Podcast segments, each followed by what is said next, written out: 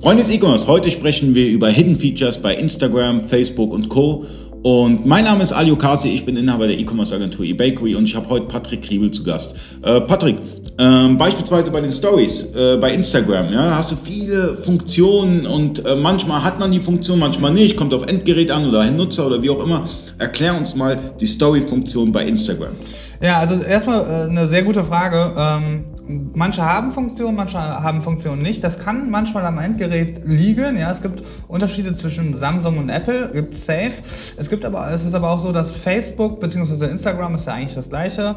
Ähm, zumindest die Inhaberschaft, äh, die rollen Features immer aus. Und manchmal wird, wird etwas ausgerollt, dann liegt das am Unternehmen, dass ein Unternehmen das bekommt und das andere hat das noch nicht. Das ist quasi wie so eine Welle, die geht und irgendwann okay. bist du halt an der Reihe. Ne? Und manchmal kann das auch nutzerorientiert sein. Also heißt, manchmal rollt es Facebook oder Instagram was auf Nutzerbasis aus und dann kann es sein, dass du ein Feature hast, was ich nicht habe oder umgekehrt. Ja? Mhm. Ähm, das ist schon mal der Background. Ne? Und allgemein sind Stories eine unfassbar effektive Methode, ja? super sexy und da gibt es auch, denke ich mal, ein, zwei Sachen, die man machen kann, damit man ja, mehr Power hat. Also äh, wir haben ja in den letzten Videos darüber gesprochen, dass man beispielsweise die Swipe-Funktion, äh, die bekommt man erst bei 10.000 Abonnenten auf Instagram.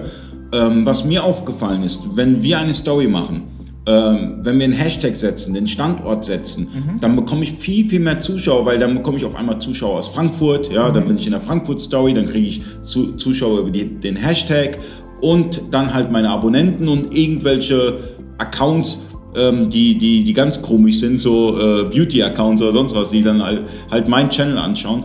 Ähm, ist es wirklich so, dass man, dass man Standort, Hashtag, sonstiges setzen sollte bei Stories? Absolut, du musst äh, grundsätzlich dir immer denken, äh, je mehr Funktion, also Instagram ist ja quasi eine Suchplattform eigentlich, ne? Und mh, wenn Leute, wenn du ein Hashtag setzt, jedes Hashtag ermöglicht ja Sichtbarkeit. Und Sichtbarkeit ist erstmal die Grundlage für deine Ziele, die du über Instagram äh, realisieren möchtest.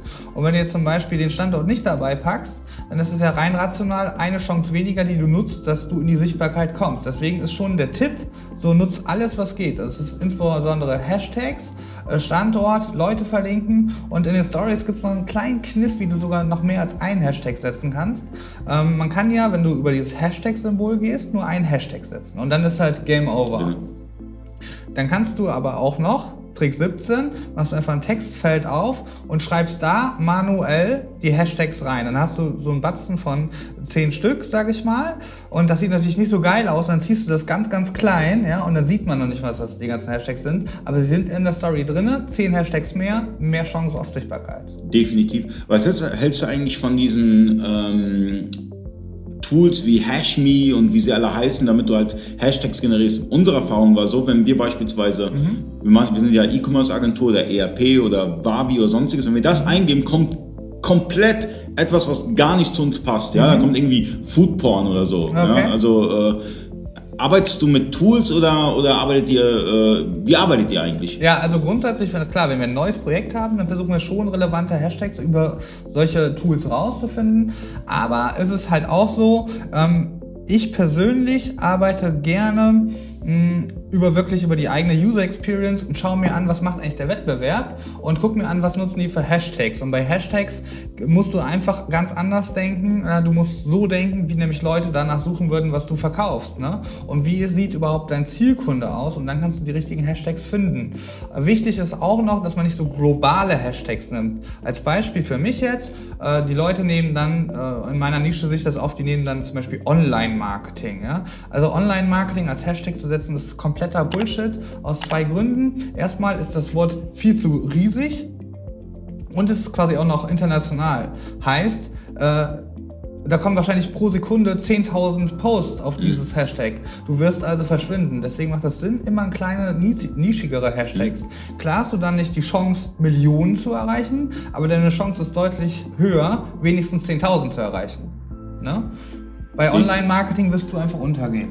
Und wie ist es eigentlich bei Facebook? Äh, Facebook hat ja auch die Story-Funktion. Du mhm. hast die einmal privat, du hast die äh, für dein Unternehmen. Dort kannst du auch Stories setzen. Äh, Gibt es da eine Swipe-Funktion? Was, ich, was, was unterscheidet sich zwischen, zwischen der Instagram-Story-Funktion und der Facebook-Story-Funktion?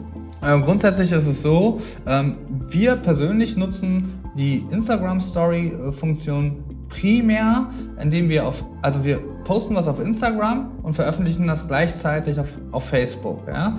Ähm, ich, rate ich auch, weil A, würdest du sonst einen neuen Kanal aufmachen, dass du noch mehr Content produzieren musst und B ist es ja das gleiche Unternehmen und da normalerweise bin ich kein Freund vom gleichen Content auf verschiedenen Kanälen, aber in diesem Fall geht es.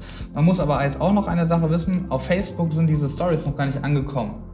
Und die Swipe-Up-Funktion, meines Wissens nach, hast du die nur, wenn du sie auf Instagram hast und dort die Story sharest.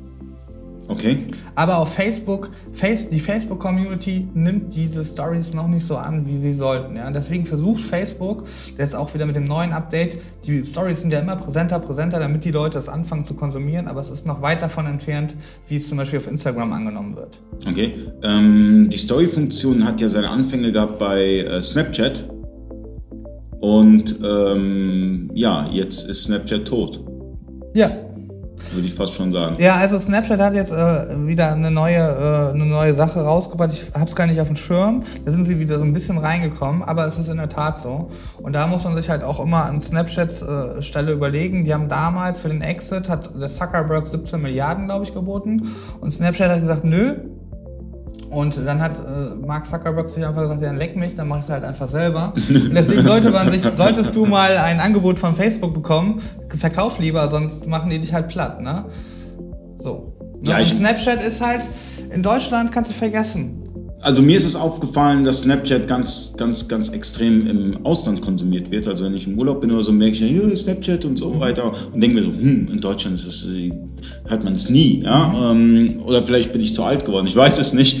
Aber, aber das auch. Das auch. Das auch. Äh, zu alt und äh, ja, ist jetzt nicht mehr so. Es, es wäre fast fragwürdig, wenn du auf Snapchat wärst, ja? Stimmt, ja. Ja, diese, ganz, diese ganzen komischen, äh, wie nennt man die, dass man auf einmal Sommersprossen hat und so weiter, diese ganzen äh, Filter, die werden ja ganz, ganz extrem von diesen ganzen Beauty-Girls da genutzt. Mhm. Äh, mega geil. Eine andere Frage.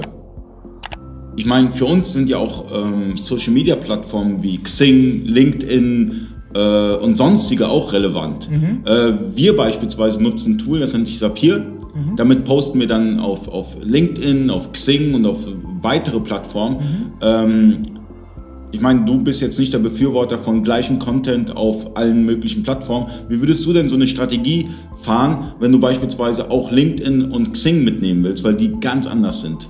Ja, also grundsätzlich musst du halt einfach, das ist eigentlich ganz, eine ganz schöne Frage. Zing äh, und LinkedIn bietet für mich eine Ausnahme. Also hier kannst du schon den gleichen Content bieten, weil die Zielgruppe die gleiche ist. Zing ne, und LinkedIn, das eine ist zwar Dach, das andere ist global oder international, ähm, aber es ist ja die Zielgruppe ist ja gleich. Ne, da würde ich schon den gleichen Content und irgendwo muss man ja auch das mal an Grenzen halten von der Content, äh, wie viel Content produziere ich eigentlich. Ne? Wenn du sieben Kanäle bespielst, dann brauchst du halt siebenmal Content und da kannst du es dir einmal sparen dieser Stelle. Äh, von daher finde ich das gut, würde ich auch so machen. Ja, also ähm, das, kann, das ganze Social Media Thema ist sehr, sehr aufwendig, deswegen machen wir nicht nur ein Video, nicht nur zwei Videos, sondern keine Ahnung wie viele Videos. Ähm, seid gespannt, das nächste Video wird kommen. Vielen Dank fürs Zuschauen, bis zum nächsten Mal.